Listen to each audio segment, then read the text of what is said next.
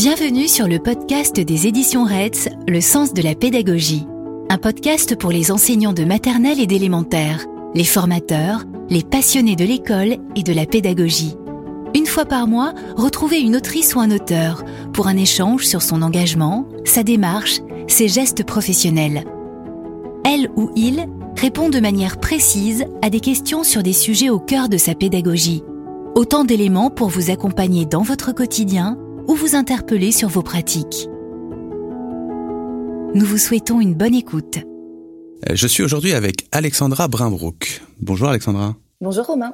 Alexandra, vous avez été enseignante en zone d'éducation prioritaire pendant plus de 15 ans.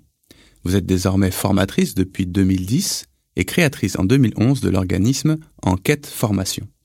Vous avez foi dans le potentiel de développement des enfants, adolescents et adultes que vous accompagnez. Deux moteurs nourrissent vos interventions. L'identification et la remédiation aux obstacles à la compréhension et à l'apprentissage. La question du lien dans la relation de soi et à l'autre. Vous avez publié chez Retz dans la collection Prof des écoles deux ouvrages. Tisser des liens, la relation au cœur des apprentissages, et dépasser les difficultés d'apprentissage, comment révéler le potentiel de chacun. Nous sommes justement réunis aujourd'hui pour parler des difficultés d'apprentissage. Alexandra, je vais donc euh, vous poser la première question euh, pour essayer de comprendre un petit peu mieux euh, votre parcours. quel a été dans votre parcours justement le déclencheur pour vous tourner vers les difficultés d'apprentissage? Alors pour moi, le premier déclencheur, c'est que j'étais moi-même en difficulté d'apprentissage quand j'étais enfant.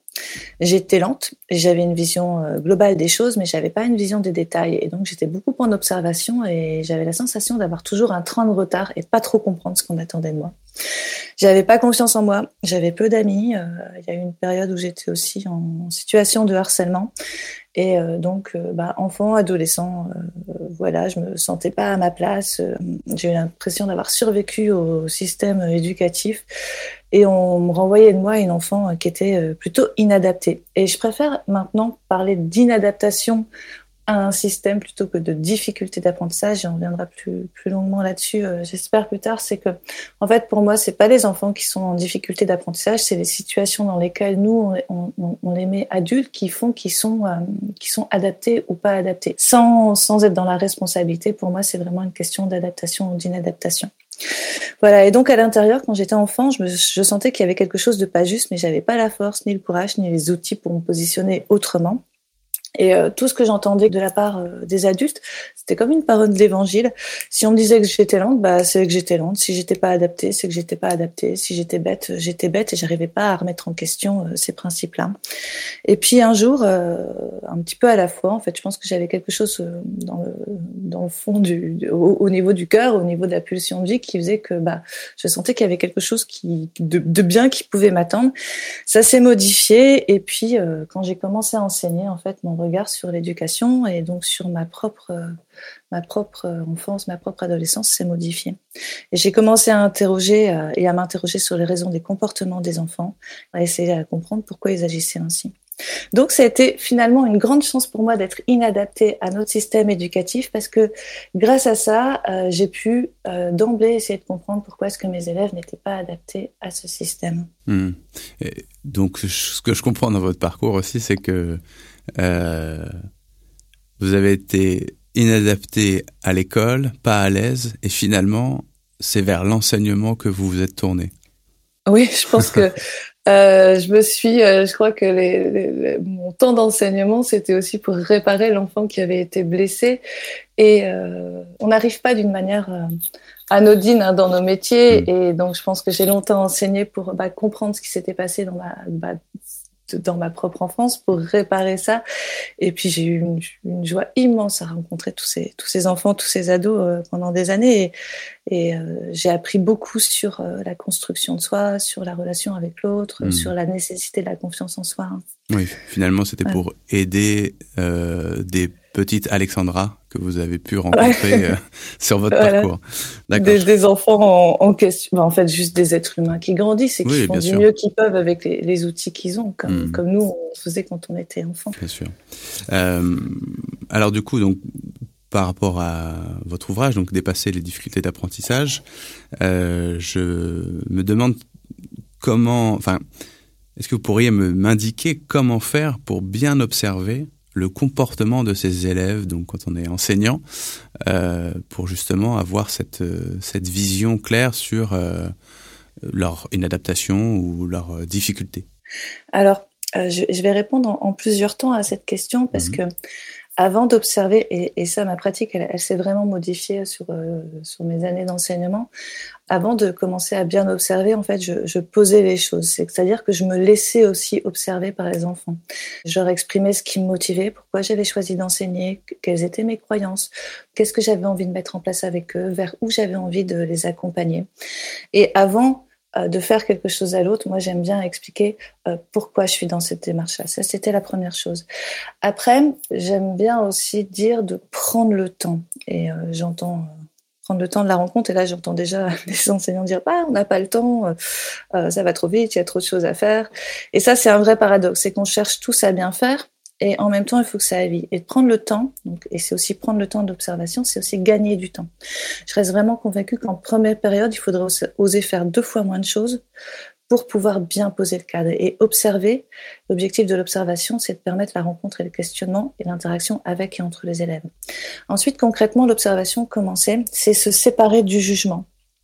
Et on a un énorme travail à faire là-dessus, euh, parce que euh, spontanément, euh, comme on est élevé dans, dans les jugements, eh bien, c'est ce qu'on reproduit aussi en permanence.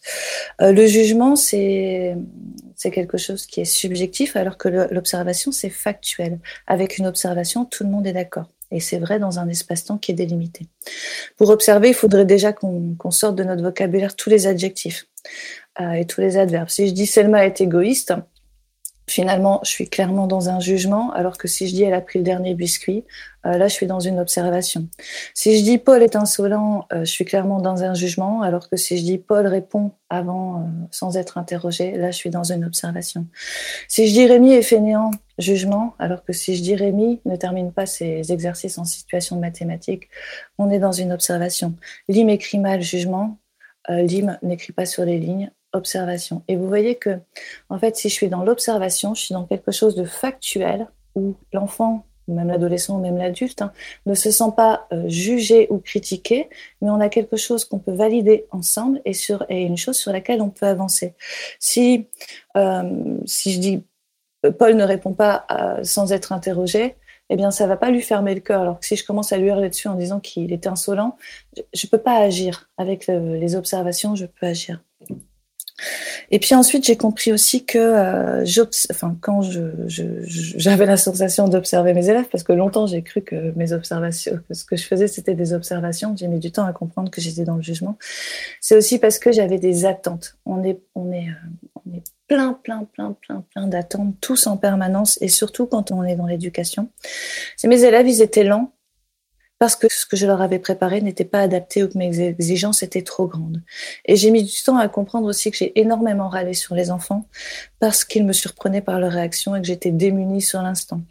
Et c'est normal de pas avoir réponse à tous, c'est normal de pas faire des séances qui sont parfaitement euh, à chaque fois, enfin qui sont c'est normal en fait, tout est nouveau et ça fait pas de moi une bonne ou une mauvaise personne de préparer de préparer quelque chose qui fonctionne pas à 100%. Ça fait pas d'eux de bons ou de, de mauvais élèves de, de, réussir ou de pas réussir quelque chose. En effet.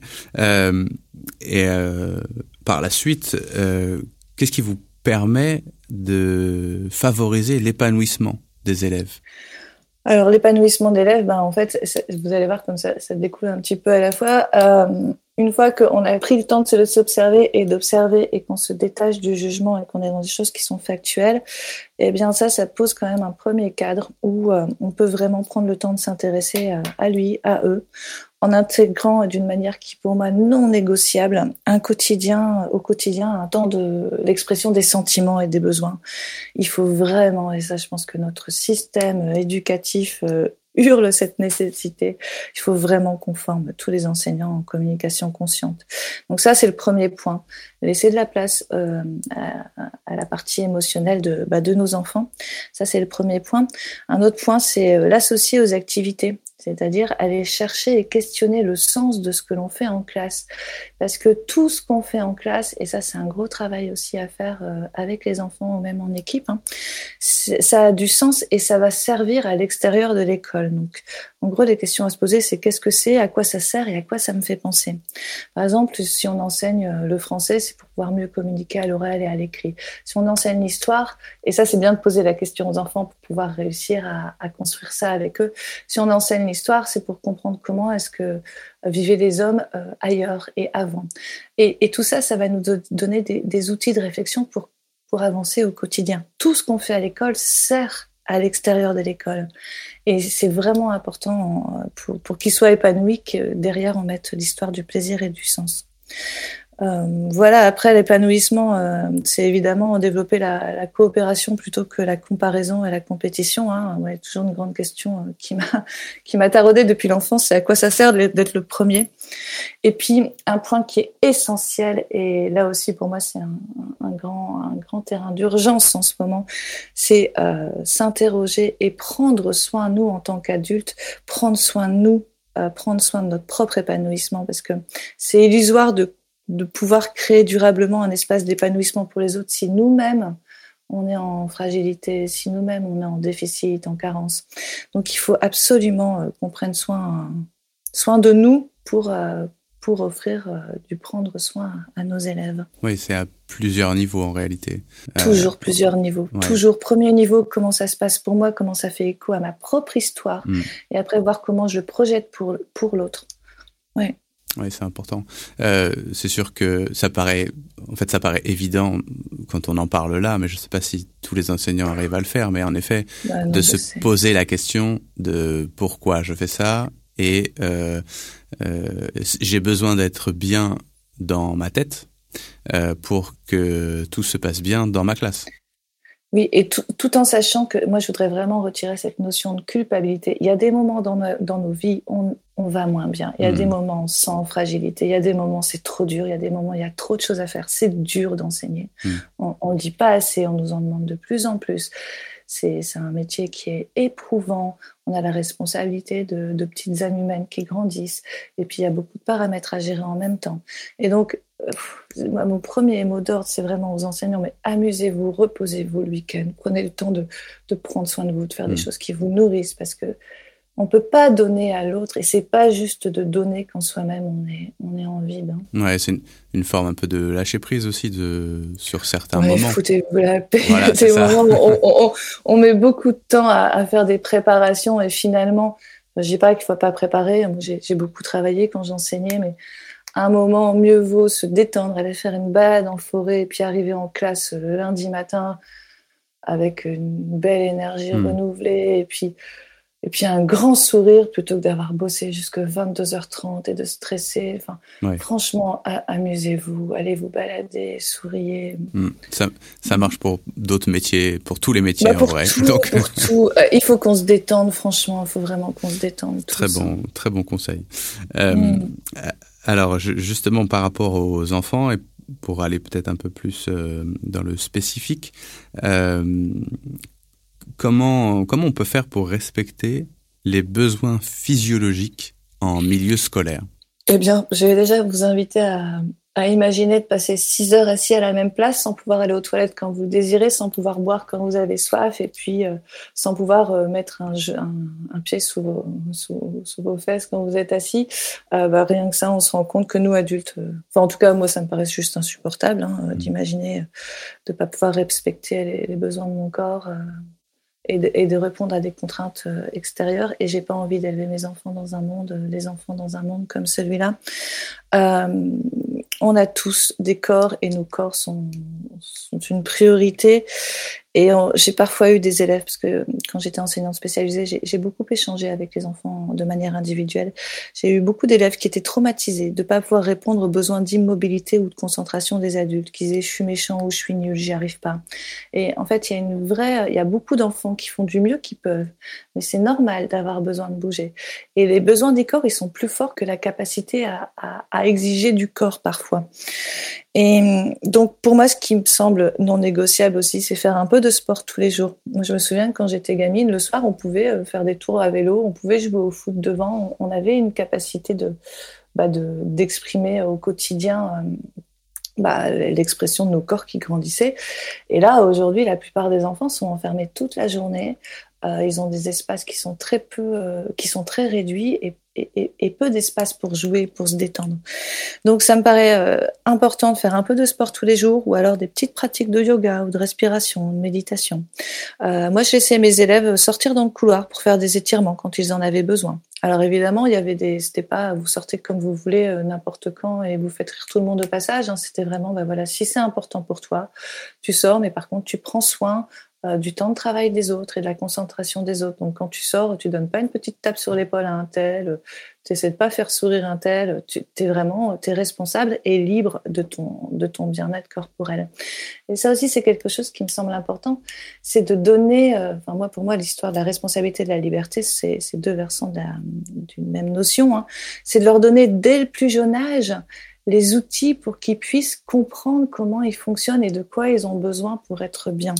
Donc, euh, de la place tous les jours au corps, varier les espaces de travail, à table, au sol, par terre. Alors évidemment, tout ça, ça se fait un petit peu à la fois, parce que pour des enfants qui sont pas du tout habitués à se questionner sur leurs propres besoins, si on ouvre tout, euh, c'est un grand chantier, mais c'est un petit peu à la fois. Cette semaine, vous êtes autorisé à retirer votre chaussure, euh, si vous êtes capable de les remettre tout seul. La semaine prochaine, vous êtes autorisé à travailler euh, par terre. Par contre, vous rangez votre tapis après. C'est un petit peu à la fois. Je peux poser des choses pour pour accompagner les enfants à identifier leurs besoins corporels. Et puis accepter les mouvements. Euh, je me souviens qu'en formation, euh, j'avais une, une, stagiaire, une, enseignante, hein, euh, qui disait qu'elle supportait pas quand ses élèves bougeaient tout le temps ou griffonnaient. Et ça m'a bien fait sourire parce que souvent, euh, ce qu'on supporte pas chez les autres, c'est des choses qu'on fait soi-même ou qu'on a fait. Euh, et en même temps, elle était, elle était, elle était pas très loin, donc je voyais qu'elle griffe, qu'elle avait aussi griffonné aussi tout au long de la journée. Et, donc je lui ai refait un petit clin d'œil en disant, bah, qu'est-ce que, comment ça s'est passé pour vous la journée? Est-ce que vous avez des dessins sur votre cahier? Et effectivement, eh bien, elle s'était rendue compte que c'est quelque chose qu'elle faisait spontanément et il y a certaines personnes pour qui le mouvement facilite la concentration et la mémorisation. Et puis, ce qui me semble aussi important, c'est leur demander. Il faut qu'on parle à nos élèves, il faut qu'on leur demande qu'est-ce qui est important pour vous, comment est-ce que vous aimeriez euh, être pour pouvoir être concentré. Et puis leur faire le point avec eux à la fin de la séance, dire bah voilà, est-ce que ça a servi ou est-ce que ça a desservi vos apprentissages? Est-ce qu'on peut améliorer certaines choses? En fait, plus on va questionner euh, les enfants, plus bah déjà en fait on va faire équipe avec eux. Et moi je me souviens qu'à la fin de ma carrière j'avais quasiment plus d'autorité à faire. Enfin quasi j'étais rarement dans le pouvoir. L'autorité c'est encore autre chose. Parce que comme je m'intéressais vraiment à eux j'avais pas à contraindre et à forcer. Et que finalement il y avait moins de force donc moins d'exigence et tout était beaucoup plus souple. Ils avaient plus confiance en eux. Et, et voilà moi c'est comme ça que j'ai envie de promouvoir l'éducation. Je comprends. Donc, c'est laisser une, une, forme de liberté à l'intérieur d'un cadre. Euh, évidemment, et euh, cette liberté euh, qui doit se faire avec les élèves et non pas euh, de manière descendante. Exactement. Euh, voilà, c'est ça. Il faut co-construire. Voilà, co-construire. C'est co-construire, et puis c'est surtout quels adultes on veut pour demain Si on décide tout à leur place en permanence, faut pas croire qu'à 18 ans, ils vont être capables de voter, de retirer leur linge, de faire à manger, de choisir leur vie, de conduire. La liberté, la responsabilité, ça, s'apprend bah, dès la naissance, un petit peu à la fois. Comment tu te sens quand il se passe ça? Est-ce que c'est juste pour toi? Est-ce que tu as respecté tes limites? Est-ce que le oui, le non, la mise en projet, enfin, hmm. tout ça, ça s'apprend pas à un moment quand on est majeur ou quand on commence à être adulte ou c'est tout de suite, c'est maintenant. Oui, en plus, dans votre idée, euh, c'est euh, quels sont tes besoins, quels sont tes besoins de mouvement ou tes besoins physiologiques, et dans quelle mesure tu peux les assouvir euh, tout en respectant les autres. C'est-à-dire à la fois c'est tes sentiments et comment tu peux les, les vivre alors que tu vis en communauté. Exactement. Et puis après, quand il y a des conflits, moi, j'ai vraiment trouvé ça délicieux hein, d'enseigner vers, euh, au départ de ma carrière, j'étais en, mode très ascendant, j'étais dans le pouvoir. En plus, j'étais persuadée d'avoir raison et de savoir ce qu'il fallait faire pour éduquer des enfants. Et un petit peu à la fois, à force de cheminer, à force de me questionner, de me former, eh bien, je suis passée de ce mode vertical au mode horizontal. Et ça change tout, euh, ça change vraiment tout dans la relation. Hein. Et puis ça, ça détend aussi. C'est moins éprouvant d'être que d'être en force en permanence. Hein. Mmh. Oui, c'est sûr. Euh, très bien. Tout à l'heure, vous avez parlé d'un d'une formule. J'aimerais que vous puissiez en dire un peu plus. Euh, c'est quoi pour vous la pulsion de vie? Alors la pulsion de vie, c'est les moteurs. Moi, je suis, j'aime bien cette histoire de, de moteur. Euh, c'est tout ce qui va me renvoyer à, mes désirs, à l'énergie de vie. Moi, mes moteurs d'enseignante, c'était de, donner confiance et envie. Et euh,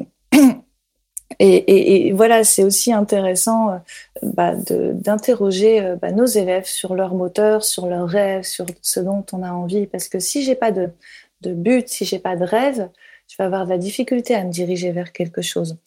Et il y, a différents types de moteurs. Hein. Il y a des moteurs qui sont ce qu'on appelle les moteurs extrinsèques. Donc, je vais faire les choses pour faire plaisir à l'autre, pour éviter d'être puni, ou pour avoir un meilleur salaire, ou pour être le meilleur ouvrier du mois. Enfin, ces choses-là, quand on est adulte.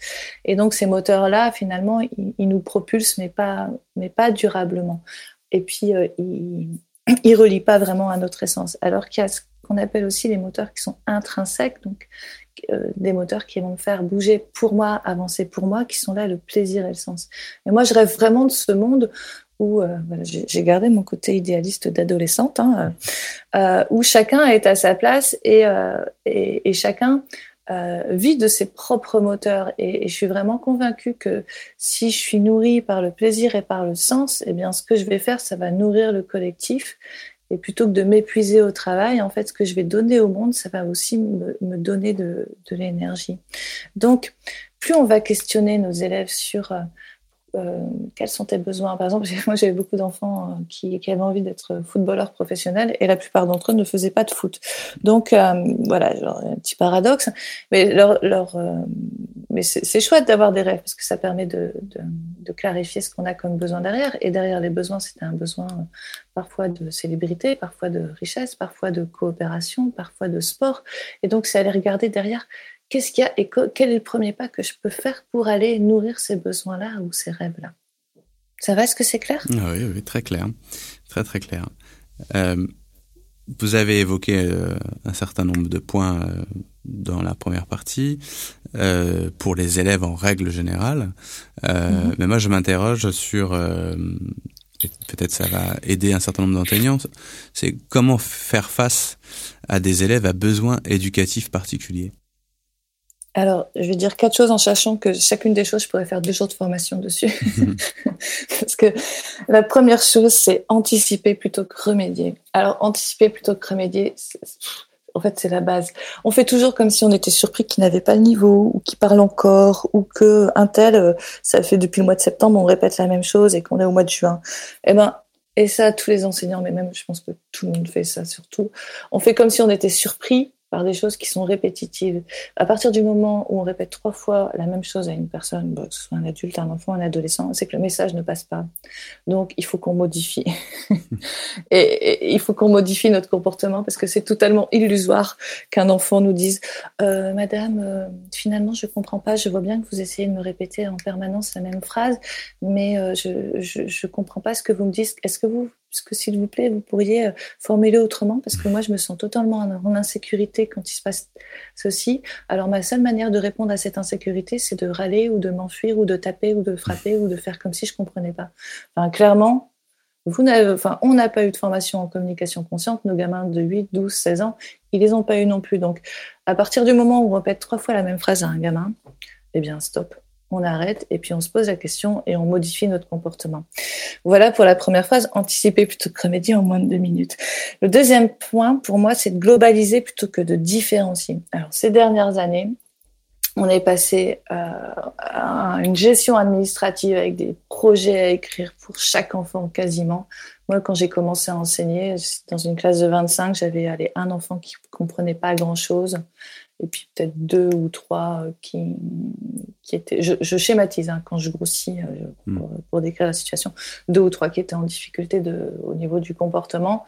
À la fin de ma carrière d'enseignante, dans une classe de 25, je pense que si j'ai pas si j'avais pas changé mon discours, euh, j'en ai cinq à qui je peux parler euh, d'une manière euh, comme enseigner comme j'ai été enseigné et puis j'ai quasiment 20 projets à faire euh, à côté pour un qui est déscolarisé, euh, deux qui sont dyslexiques, un qui est dysphasique, euh, trois qui sont en phobie scolaire et puis un qui est à la maison. Enfin, hmm. et je grossis un peu la situation, mais c'est un peu ça. Donc, il faut globaliser plutôt que différencier. Et ça, c'est aussi tout, tout l'objet du livre, dépasser les difficultés d'apprentissage, c'est de faire en sorte d'avoir un, une manière d'enseigner qui prend en amont compte des difficultés euh, de tous. Donc, en fait, euh, voilà, je vais pas trop détailler là-dessus, mais il y a une manière d'enseigner qui globalise. Donc, en fait, ce que je vais faire pour un dyslexique, je vais le faire pour tout le monde. Ce que je vais faire au niveau des sentiments et des besoins, en fait, je vais le faire parce qu'il y a une partie des enfants qui sont en fragilité là-dessus, mais en fait, ça va nourrir tout le monde. Mmh. Donc, c'est avoir conscience qu'il y a une manière d'enseigner qui permet de globaliser de différencier, parce que quand on différencie à outrance, bah, finalement, on sépare des enfants. Et moi, j'ai vraiment envie d'un monde où on réunit et où on développe l'interdépendance positive. Ensuite, troisième point, c'est ne pas en faire une affaire personnelle. Un enfant qui ne réussit pas, et, ça j'ai mis un temps monstrueux à le comprendre, un enfant qui n'y arrive pas, il vient pas me provoquer, moi en tant qu'adulte. Il y a un exemple qui me fait sourire dans, dans l'un des livres d'Isabelle Filozza, où euh, elle schématise au départ euh, un adulte qui râle sur une plante verte. Euh, enfin, oh, non, elle, elle schématise l'adulte qui râle et elle fait un, un, parallèle avec une plante verte qui qui grandit pas ou qui va pas bien.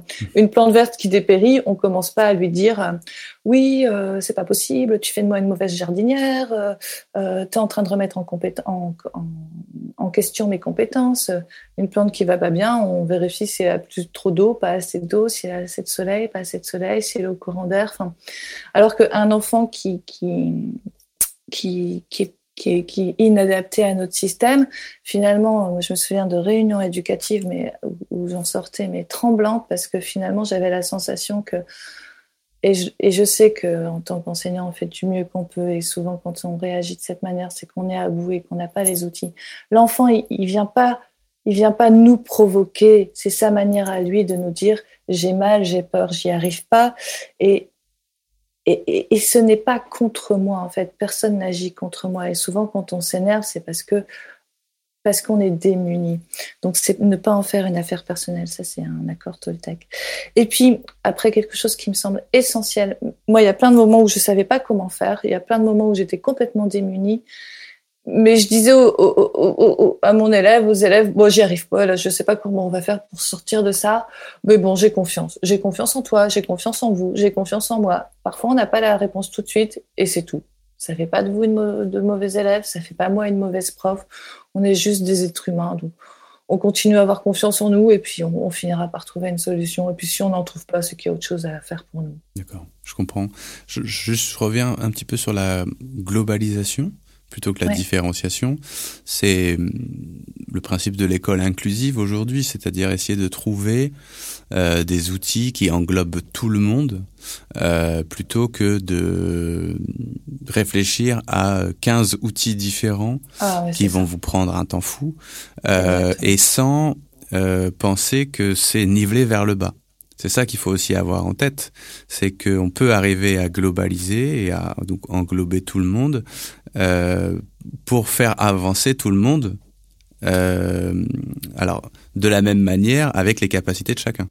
En fait, c'est même plus riche que ça. Moi, je rêve vraiment d'un monde où, en fait, en début de chaque séance, donc sentiments, besoins non, non négociables, euh, écouter les, les, besoins corporels non négociables, et puis après, dans chaque séance, faire en sorte que les mêmes compétences soient atteintes, mais d'une manière euh, bah, différente, ou même, euh, comment est-ce que je peux dire pour être plus clair Par exemple, moi j'ai beaucoup travaillé en métacognition et sur dire comment est-ce que vous faites pour apprendre, qu'est-ce que vous faites quand vous êtes en difficulté, comment vous sentez que vous êtes en difficulté. Donc, plutôt que de, de parler de niveler vers le haut ou vers le bas, vraiment accompagner les enfants à écouter qu'ils ont chacun un mode de fonctionnement qui est différent et de s'entraider là-dedans sans comparaison au niveau des, des compétences dans les apprentissages. Je sais pas si c'est clair, mais en fait, c'est mmh. vraiment mettre l'accent sur la rencontre de chacun avec lui-même pour qu'on puisse prendre conscience des richesses intérieures indépendamment des connaissances. Et quand on fait ça, et là j'en ai presque des larmes aux yeux parce que j'ai vu des enfants se transformer. En fait, quand ils ont confiance en eux, il y a moins de blocage. Mm. Et, j'ai parfois vu des gamins qu'on avait décrits euh, avec des compétences intellectuelles, mais tellement basses. Et moi, je les voyais en situation quand ils avaient confiance en eux. Et je me disais, mais c'est pas possible. On broie nos gosses, on broie nos, on, nos gamins. Mm. Ils, sont riches, les enfants, quand on leur. Euh, ils sont riches, puissants et créatifs. Et ils ont des capacités illimitées quand on leur donne l'espace de confiance et d'écoute. Et, euh, vraiment urgent que nous, adultes, on ralentisse et qu'on prenne plus de temps à les écouter, à les sécuriser avant d'aller vite. Un exemple tout bête, hein, parce que c'est toujours plus simple de comprendre des choses euh, quand elles sont reliées au corps plutôt qu'à l'intellect. Un gamin qui met du temps à faire ses lacets, si je lui dis dépêche-toi, je vais le stresser, il mettra encore plus de temps et il n'y arrivera pas. Si je lui dis prends ton temps, eh bien, il sera plus en sécurité et il ira plus vite. Et, ça, on le sait tous, hein, euh, à chaque fois qu'on est stressé, on panique, on fait les mauvais gestes, on a peur d'être jugé, on a peur d'être rejeté, a peur de ne pas être à la hauteur. Et, tout ça, ça crée, ça sclérose des espaces à l'intérieur de nous. Et c'est la même chose pour les maths, c'est la même chose pour le français, c'est la même chose pour l'anglais. Ralentissons, sécurisons. Ah oui. Euh, ça me semble de très bons conseils. Euh, je, je, regarde dans, dans votre livre et je vois qu'il y a euh, quelque chose qui s'appelle la grille des comportements. Et je me dis que ce serait peut-être bien d'expliquer un peu plus ce que ce que c'est, parce que c'est un peu un peu particulier. Est-ce que vous avez mm. un moyen d'expliquer ça alors à l'oral si... Bien sûr.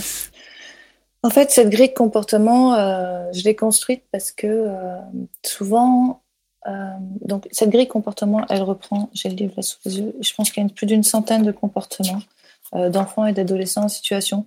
Mais bon, euh, c'est parce que le livre est destiné aux enseignants, mais ça va très vite, c'est très vite transférable à toutes les situations de toutes les vies humaines. Euh, donc ça, c'est des c'est une liste de comportements qui permettent de mettre en mots l'intuition. Souvent, on sent qu'il y a quelque chose qui, qui dysfonctionne. On sent qu'il y a quelque chose qui manque de fluidité ou qu'il y a un blocage, soit dans la relation à l'autre, soit euh, dans les apprentissages, mais on a du mal à mettre des mots dessus.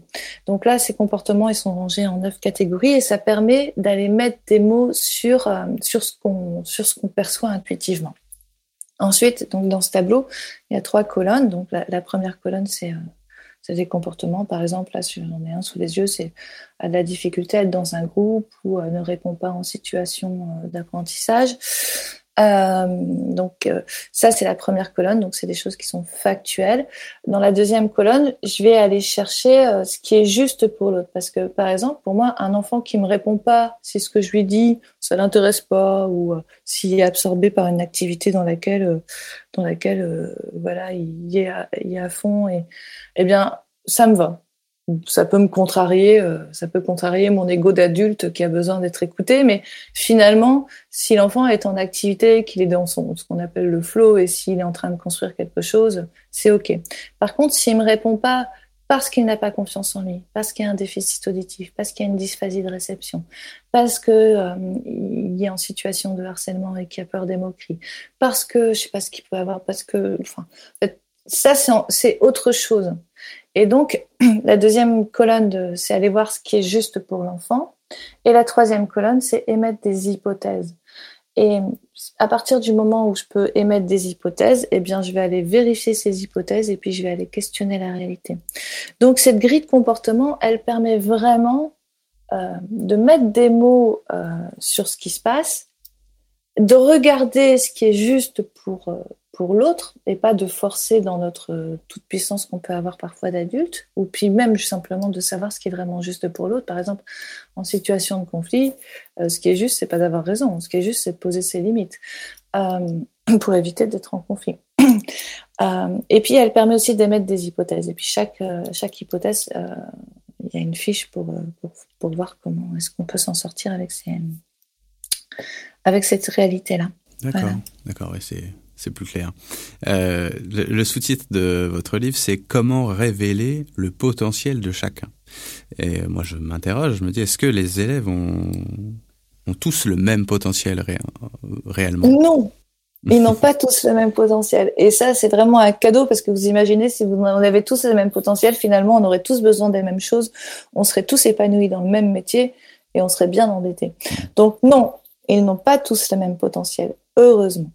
Par contre, ils ont tous du potentiel. Et l'enjeu, c'est déjà nous qu'on ait conscience qu'ils qu'ils aient tous du potentiel et de leur donner confiance en eux et, euh, aussi envie pour qu'ils embrassent la vie et qu'ils embrassent leur propre chemin.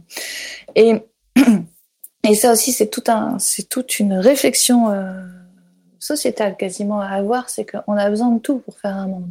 On a besoin de gens qui lisent, de gens qui cherchent, on a besoin de personnes qui, qui, qui, cuisinent, d'autres qui cultivent, d'autres qui soignent, d'autres qui réparent, d'autres qui nettoient, d'autres qui ramassent les déchets, d'autres qui, euh, construisent. En fait, on a besoin d'absolument tout le monde et, au même titre, on a autant besoin de gens qui soignent que de gens qui nettoient. On a, et, et, ça, c'est toute une vraie réflexion euh, collective à avoir, c'est quelle place et quelle reconnaissance on donne à toutes les réalités. On a besoin de gens qui nous font rêver, autant de gens qui construisent. Et voilà, c'est aussi euh, c'est tout mon credo éducatif, hein, c'est de développer, de, développer euh, tout ce qu'on appelle l'interdépendance positive. Hein. Euh, on a besoin de tout le monde. Je suis important, tu es important, nous sommes chacun important et, nous contribuons chacun au collectif. Hmm. L'école, pour vous, a quand même comment dire, pour objectif de, d'aider des enfants à devenir des adultes euh, en confiance, euh, à l'aise. Euh, je sais pas comment quel autre adjectif on pourrait Conscient, trouver. Libre, capable de faire des choix. Ouais. Et, et, donc, à la fois, c'est beaucoup de responsabilités, et en même temps, par rapport à ce qu'on disait au début de l'entretien, euh, il faut aussi lâcher ses responsabilités. C'est-à-dire qu'il faut trouver un équilibre en tant qu'enseignant pour avoir toutes ses responsabilités, pour faire de ses élèves, en tout cas aider ses élèves à l'école à devenir des adultes euh, conscients, euh, même si tout le travail n'est pas que sur le dos des enseignants, et en même temps lâcher prise parce que la responsabilité est trop forte et que parfois bah, ça peut ne pas marcher. Bah, en fait, c'est pas exactement ça. Euh, si, c'est exactement ça, mais c'est pas opposé. Oui. Ça veut dire que en, alors je vais le dire avec parce que c'est peut-être lié aussi, euh, enfin c'est forcément lié à ma, à ma, perception, à ma manière de, de vivre et de me construire. Euh, moi j'ai eu la sensation que moins je forçais, plus j'étais à l'écoute.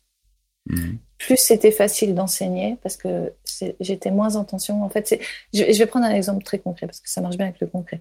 Si je veux que ma classe elle soit toujours propre et bien rangée et que c'est moi qui fais tout en permanence, euh, en plus de mon quotidien, je vais devoir balayer tous les soirs parce que euh, nettoyer les tables, faire en sorte de remettre tout, tout en place, nettoyer les tableaux, enfin c'est quelque chose qui, qui qui me prend énormément d'énergie.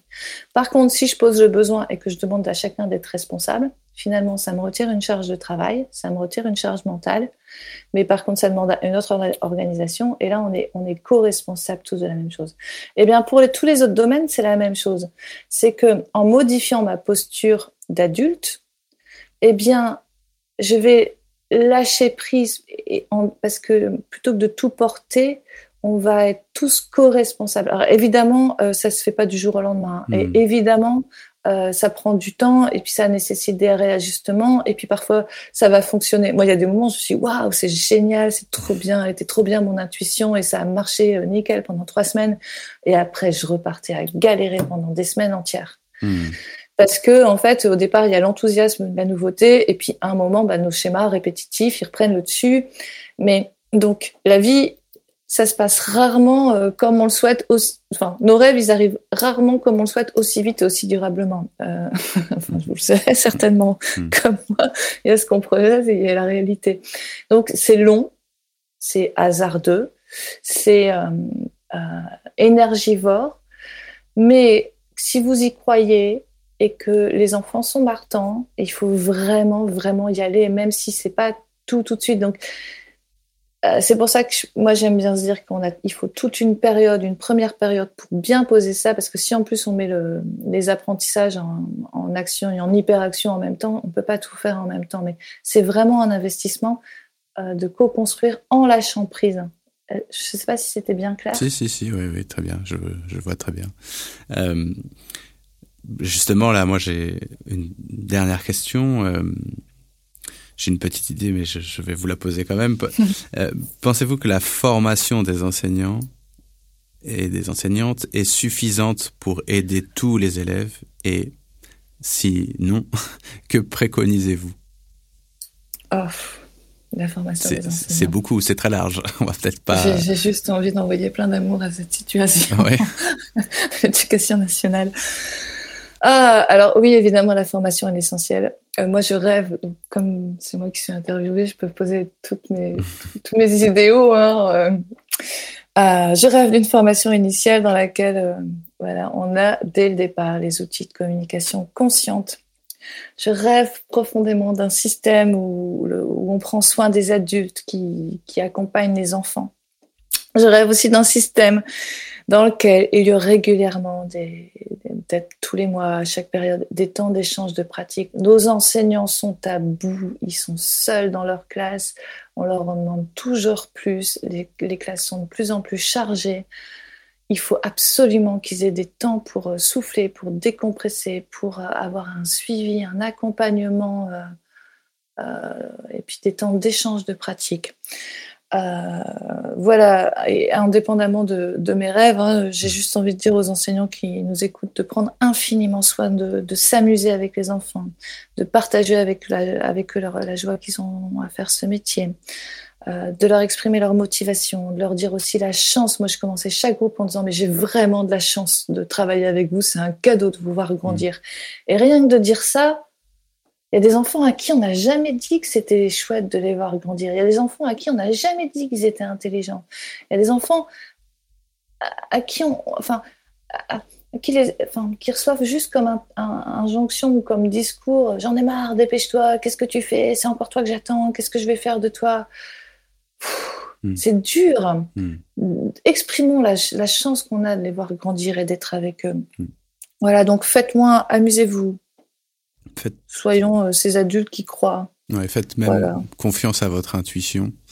Ah, euh, oui. La plupart du temps, euh, si, si vous êtes enseignante et enseignant et que vous êtes là, c'est sûrement pour des bonnes raisons. Ouais, et puis au niveau de l'intuition, en fait, et, et moi j'ai l'impression que mes livres, ils sont, ils sont simples finalement.